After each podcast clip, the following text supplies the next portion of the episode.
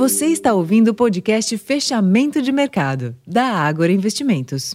Olá, investidor. Eu sou Ricardo França. Hoje é quinta-feira, dia 28 de dezembro, última sessão para os mercados financeiros aqui no Brasil.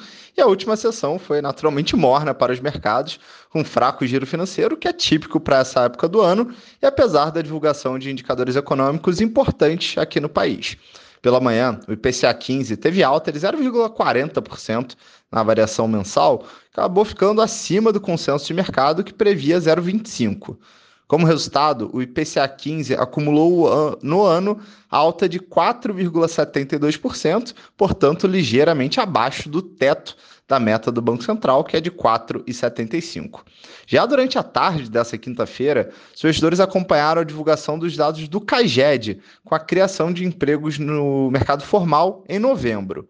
No mês, houve criação de 130 mil postos de trabalho, Resultado esse que veio um pouco abaixo da mediana projetada de 158 mil vagas. Nos mercados globais, a sessão desta quinta-feira foi de viés de baixa para as praças da Europa, naturalmente pressionadas pelo recuo do petróleo e também do minério de ferro, enquanto os índices de Nova York encerraram sem direção única. Neste ambiente, o Ibovespa teve dia com poucas emoções, encerrando praticamente estável sendo negociado na casa dos 134 mil pontos, portanto, próximo à sua máxima histórica.